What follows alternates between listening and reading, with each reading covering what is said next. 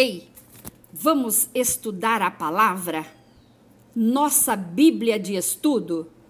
Não perca tempo. Siga o Mestre. Nosso Deus não é um, mas o Mestre por excelência. Ele nos ensina da forma mais primária possível. Assim, todos conseguem entender o que a palavra de Deus quer dizer. Mas aí você pergunta por que então muitos não entendem? Por dois motivos. Ou não estudam, ou estudam, mas não fazem techuvá, que significa ir ao retorno, ir à fonte, ir ao contexto. Eu vou falar aqui de três manifestações impuras com aparência de rã, porque rã é um animal impuro para o judeu, portanto é asqueroso em sua aparência.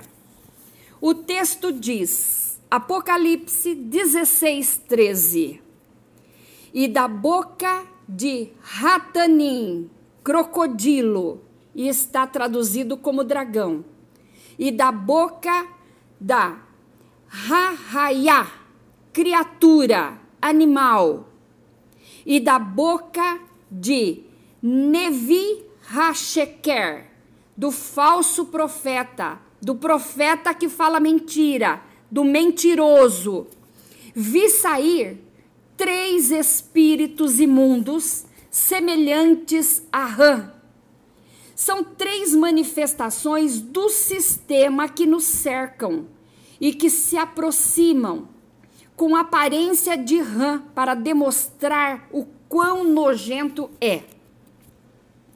Aqui o mestre dos mestres, o mestre por excelência, indica e nos mostra os três pilares da maldade, que é a religião, o governo, que é o poder, e o dinheiro.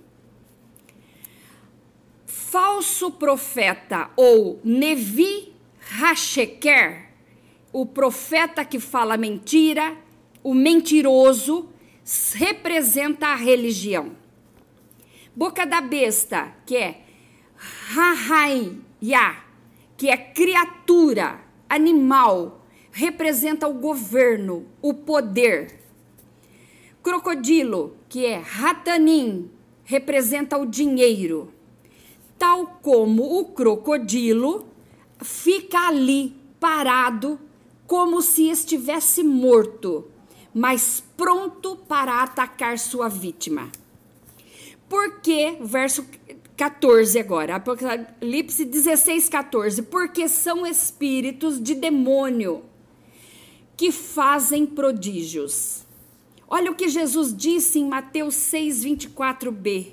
Não podeis servir a Deus e a Mamon, que é o dinheiro, ou um ou outro. Desapegue-se de Mamon, porque de graça recebestes, de graça dai. Mateus 10, 8b. Ou seja, Deus se importa com o que temos que aprender. Não desista. Não pare de estudar. Siga o Mestre, porque ele é eterno.